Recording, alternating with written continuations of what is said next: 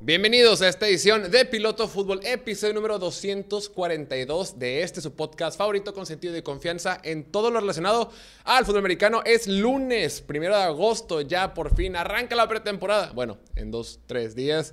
Yo soy Jorge Torres, comenzamos.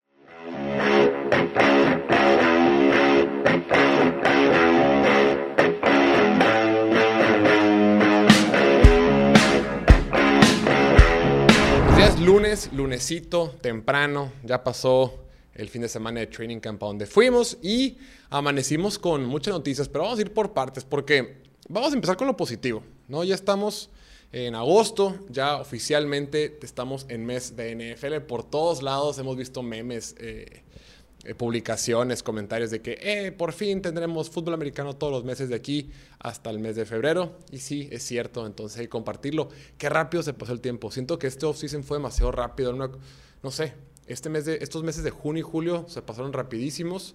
Y ya, ya sigue puro fútbol americano. Ya están los equipos entrenando. Hoy lunes, eh, todos los equipos es el primer entrenamiento completo. Están completamente equipados para la, la mayoría de los equipos. Ya, ya es NFL, ya estamos en la NFL, solo estamos escasos, escasas semanas de que empiece de forma oficial los partidos, pero la temporada, eh, la pretemporada ya inicia.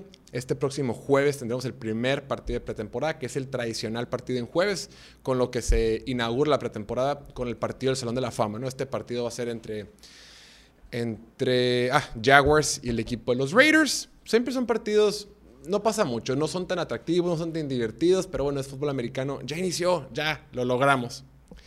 Justo hoy que llegamos a grabar, lo comentábamos en el piloteando, que grabamos hoy más temprano, comentábamos de que, no sé, no, ya lunes, por fin, una nueva semana, nuevo mes, primero de agosto, listo para arrancar la NFL.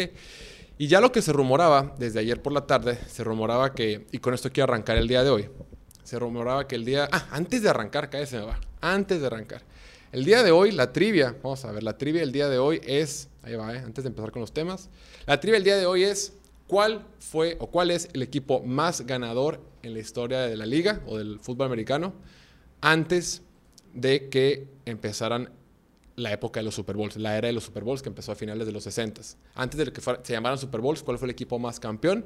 Las opciones son Cleveland, los Cleveland Browns, Dallas, los Dallas Cowboys, eh, Chicago Bears o Green Bay Packers. ¿Cuál de esos cuatro equipos fue el más campeón antes de que empezara la era de los Super Bowls? Al final del episodio les daremos la respuesta. Seguro ya lo saben, pero bueno, hoy fue el 1 de agosto, empezamos con una pregunta sencillita. Retomando, hoy arrancamos la semana y, lo que pasa es que acá en Mexicali, acá vivimos dos horas más tarde, vivimos en el, en el pasado, porque cuando me desperté, me desperté temprano, preparamos ahí café, desayuno, listo para arrancar la semana, ya con el guion listo del piloteando, todo perfecto. Y de repente, en lo que es poquito Twitter, salió la gran noticia de que esta famosa juez independiente que asignaron para el caso de Sean Watson ya eh, dio su, su resolución, ya dijo lo que piensa después. Recordemos, a ella le encargaron tanto la NFL como la Asociación de Jugadores o el Sindicato de Jugadores de la NFL le dijeron, tú de forma independiente vas a dictaminar cuál va a ser la suspensión o el castigo o si hay castigo de Sean Watson si es que incumplió con las políticas de conducta de la liga. Palabras más, palabras menos. Sin mucho preámbulo, sin mucho rodeo, la morra dijo en un documento de seis páginas, la morra, la juez, perdón, la juez dijo que sí, sí se incumplieron con las políticas de conducta, hubo conducta atroz no violenta. Básicamente, Sue Robinson, esta juez, Sue Robinson, estuvo de acuerdo con todo lo que dijo la liga, excepto con la longitud de la suspensión. Y dijo que lo correcto sería que suspendieran seis partidos a Deshaun Watson. Seis partidos. Y ahí fue cuando enardeció Twitter, enardecieron las redes sociales y todos dijeron, ¿cómo es posible que solo hayan dado seis partidos a Deshaun Watson? ¿Por qué? No es justo. ¿Cómo es posible que a Calvin Ridley lo suspendieron un año por por tema de apuestas, a DeAndre Hopkins por tema de sustancias ilegales, seis partidos, a Josh Gordon lo han suspendido toda la vida por temas de marihuana, Vontaze Perfect, ¿no? que juega con Cincinnati por andar golpeando gente de forma indebida, 12 partidos, targeting.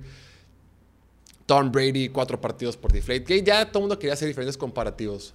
El punto es que esto, vamos a irlo por partes. Esto es una victoria para Deshaun Watts. Le salió barato de entrada.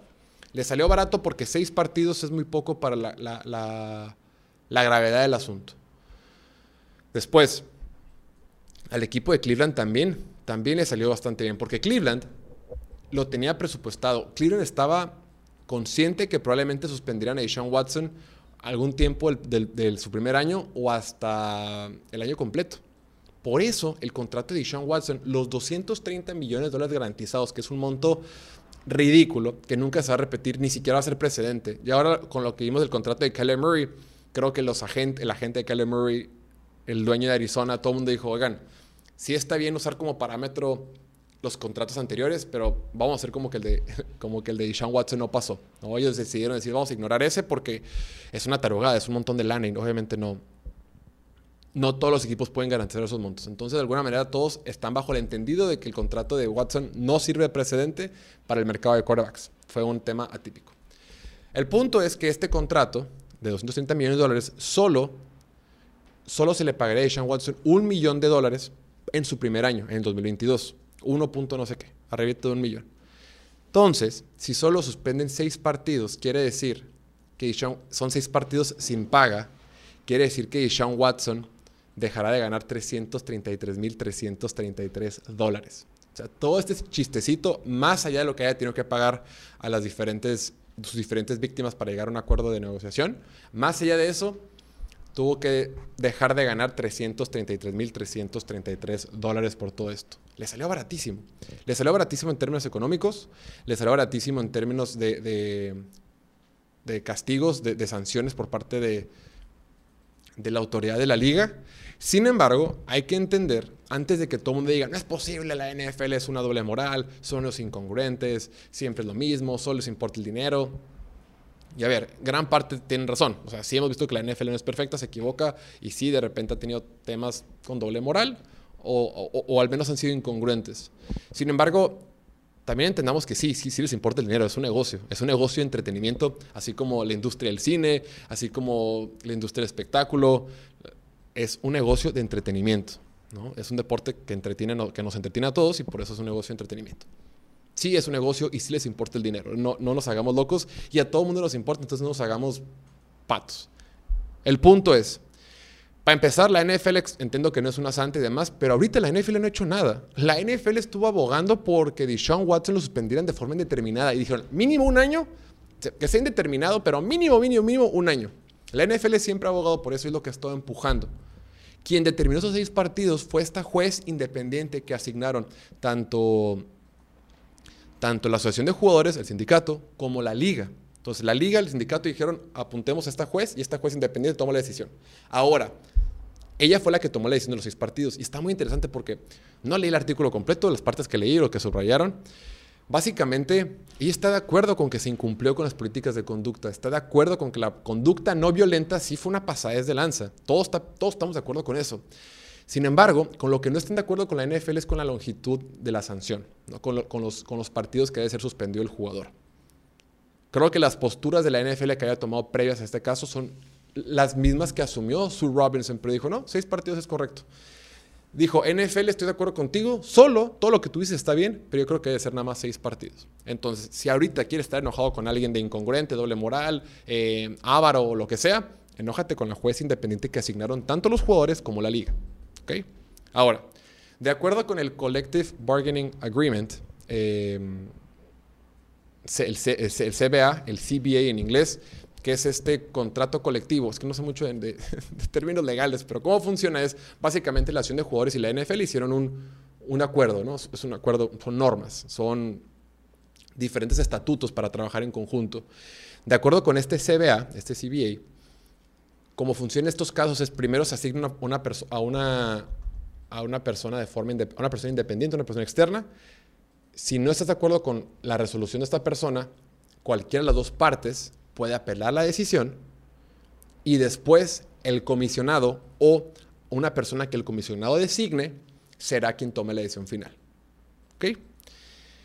Entonces, ahorita, para esto, la NFL todavía tiene, cualquiera de las dos partes, todavía tienen tres días para apelar la situación. Obvio, la asociación de jugadores, que son, que son quienes representan a Sean Watson, ¿no? Claro que no lo van a apelar, porque ese es un súper triunfo para ellos. Ellos ya no van a hacer nada y le pidieron, o le solicitaron a la NFL, hey, ya ya quedó, ustedes tampoco apelen, ¿eh? Ustedes ya no le hagan mucho jamón, ya, ya, ya, ya definió la externa, ya no la hagamos de, de jamón, de pex. Claro, eso, eso, les conviene. Y claro que el equipo de Sean Watson o la sesión de jugadores ya no quieren que se le mueva. Pues ya ganaron. Seis partidos no es nada. El tipo tuvo acusaciones por más de 30 mujeres. O sea, ¿de qué estamos hablando? O sea, este tipo se pasó de lanza. Sin embargo, ahorita el comisionado tiene, o la, NFL, la institución como tal, tiene tres días para apelarlo. Y una vez que, lo, que haga la apelación, el equipo de Sean Watson o la sesión de jugadores tendrá dos días posteriores y después de esos dos días, ya tendrán para responder lo que sea y ya después vendrá eh, la decisión final que la tomará el comisionado o, o, quien el comisionado designe. Entonces, a final de cuentas, todavía está en manos de la NFL lo que pasa. O sea, la NFL abogó por algo, no se hizo. Pero pueden apelar esa decisión y cuando la apelen, ahora va a pasar al comisionado de la NFL.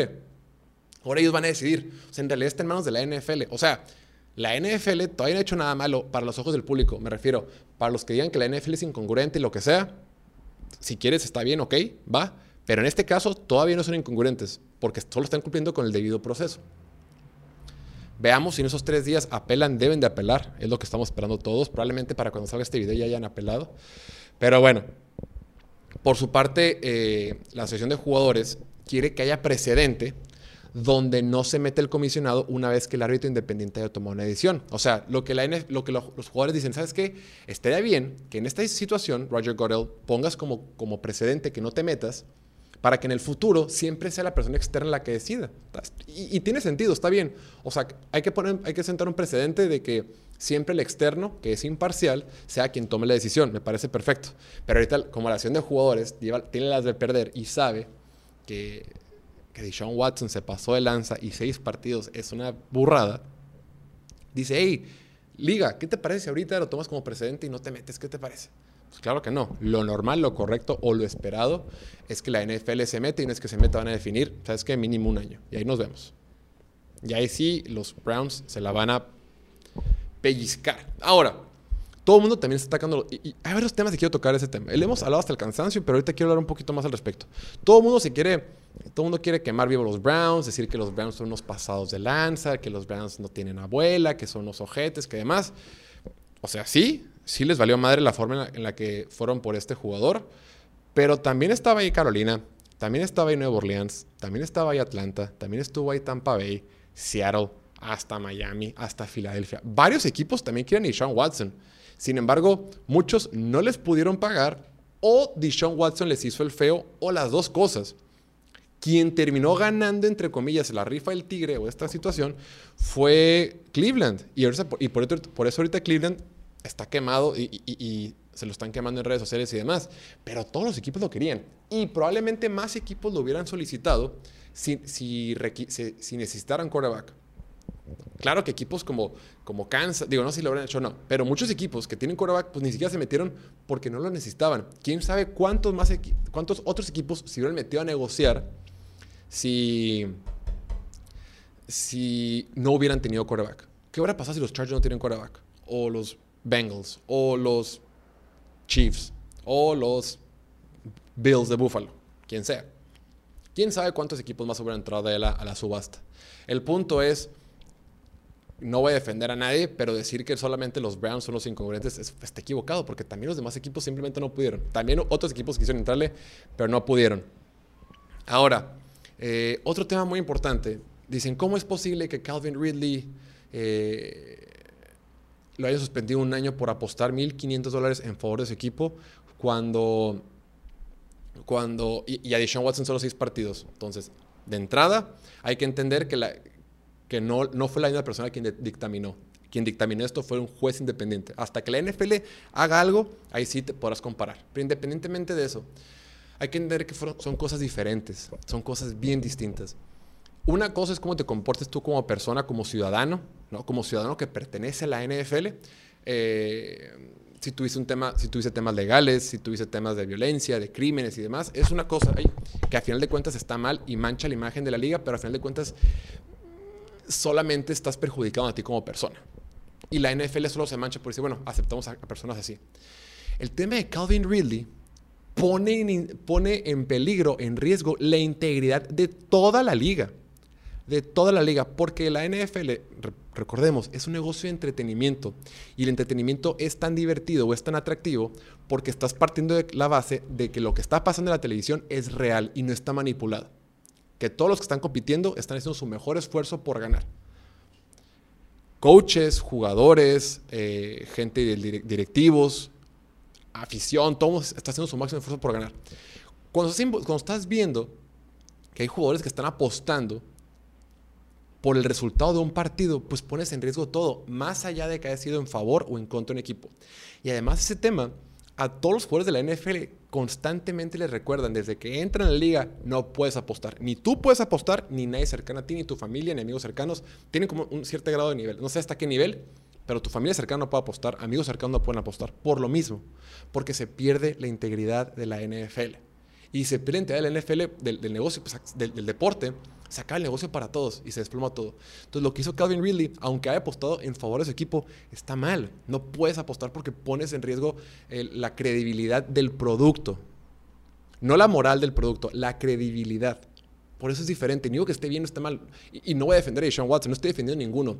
Nada más entendamos por qué la NFL se pone tan nerviosa. O sea, se pone muy nerviosa con temas de apuestas, porque eso afecta la credibilidad del producto. Lo de Sean Watson nada más afecta la moral. Ah, los, los de la NFL no tienen moral, les vale gorro. Ah, está bien. Pero estamos hablando como la lógica, ¿no? Dicen, ah, está bien, pero, o el, aficionado puede decir, ah, está bien que no tengan la moral, pero el deporte está divertido porque sigue estando divertido, voy a seguir pegado y mientras yo siga pegado viendo la televisión, va a haber más patrocinios, más marcas y, el, show continúa. Sin embargo, independientemente de la moral, si yo entiendo que el deporte está comprometido, pues voy a, perder a, gente que lo ve. El punto es, ya para cerrar con el tema de Sean Watson, antes de pasar al siguiente tema, eh, se le castiga por seis partidos, puede estar con el equipo toda la pretemporada, va a estar entrenando con la pretemporada, partidos de pretemporada, entrenamientos de pretemporada. Quién sabe cómo lo vayan a manejar ahí eh, el equipo de los Browns, si van a querer darle más repeticiones en la pretemporada de Jacoby Brissett o de Sean Watson.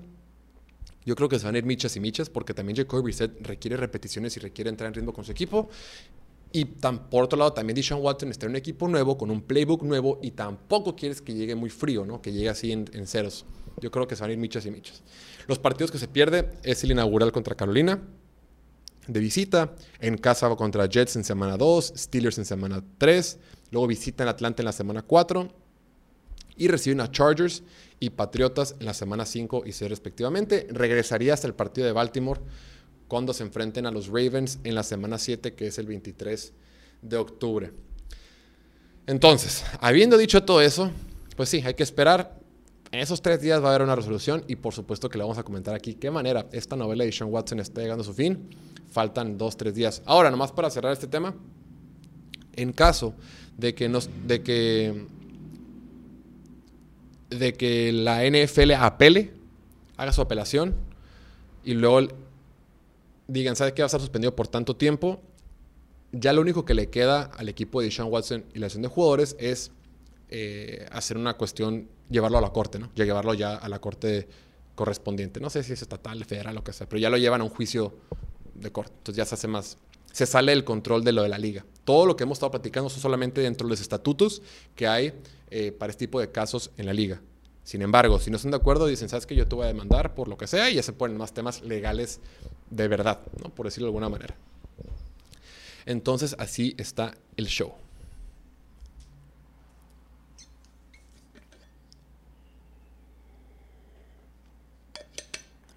Bueno, continuando, este fin de semana hubo un montón de noticias muy interesantes que no tuvimos tiempo de... También lo comentamos en el piloteando, ahí lo pueden revisar también.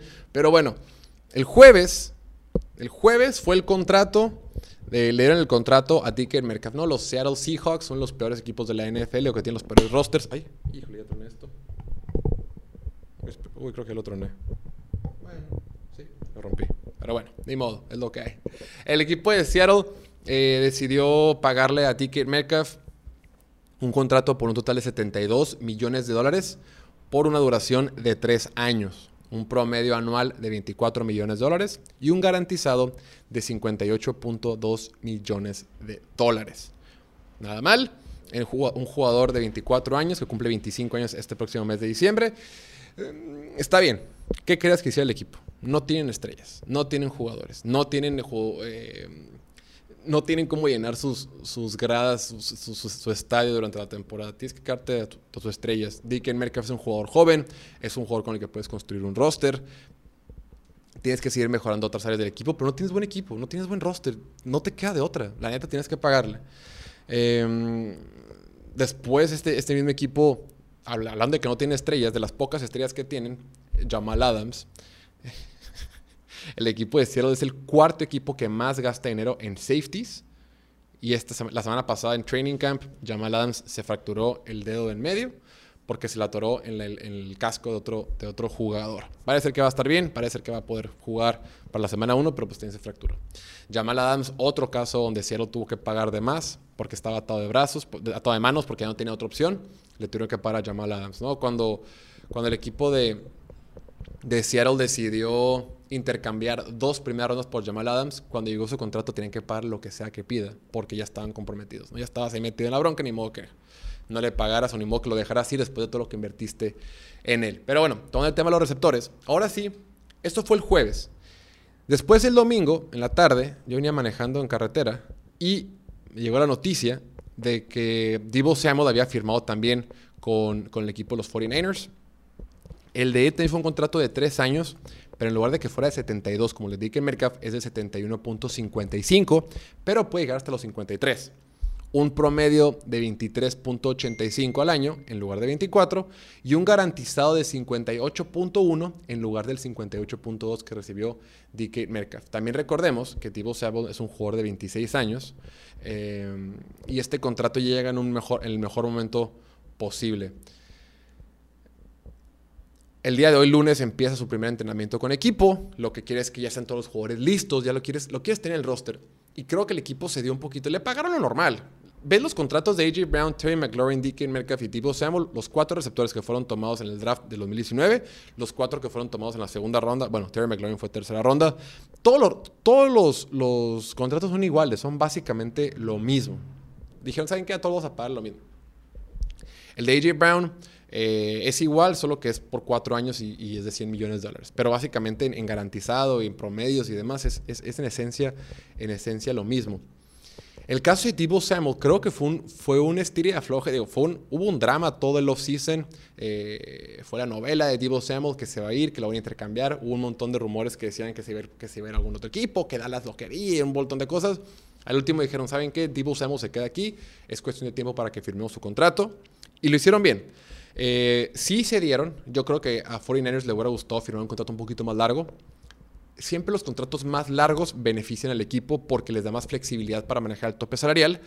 Y a la vez, como el mercado va creciendo tanto, entre más te tardes en pagarle su segundo contrato, es que, bueno, para hacerlo más fácil, a Divo Samuel le conviene que solo fuera de tres años, porque Divo Samuel en tres años va a tener 29 años y va a poder firmar otro contrato. Imagínate, si ahorita firmó uno por 72 millones de dólares en esencia, por tres años, ¿cuánto va a poder firmar cuando ya tenga 29 años? Para entonces el tope salarial, quién sabe cuánto esté, quién sabe si los receptores van a estar ganando 45 o 50 millones de dólares al año. Entonces, entre, entre más rápido puedas firmar tu siguiente contrato, te conviene. Entonces, ¿qué quiere el jugador? Quiere un contrato no de un año, ¿no? Quiere un poquito de certeza respecto a su futuro, pero quiere tener la habilidad de estar constantemente firmando contratos, como le pasó a Kirk Cousins, otros jugadores. Cuando tienes un contrato tan largo y tan extenso, puede que pierdas. Eso, solo le beneficia al equipo porque, repito, te da más flexibilidad en el tope salarial.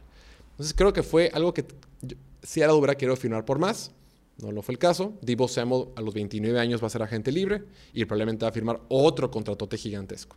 Entonces, bien. Pero a final de cuentas, híjole, este equipo de San Francisco lo necesitaba. No, tienes un coreback nuevo, tienes un coreback novato, entre comillas. Eh, tu defensiva está sólida. Eh, necesitas darle armas a, la ofensiva. Tienes este, eh, huecos en la línea ofensiva. Por lo tanto, creo que, creo que fue un contrato adecuado y lo tenían que hacer y se hizo y, y listo, ¿no? Ahorita lo que está muy interesante es lo mucho que se le está pagando a todos los receptores de la NFL. De entrada, ya son 14 jugadores en la liga que, ganan al menos 20 millones de dólares al año. O sea, estás hablando de que Estás hablando de cómo ha estado creciendo la posición. Lo comentamos en el piloteando. Eso se debe mucho, más allá de la inflación.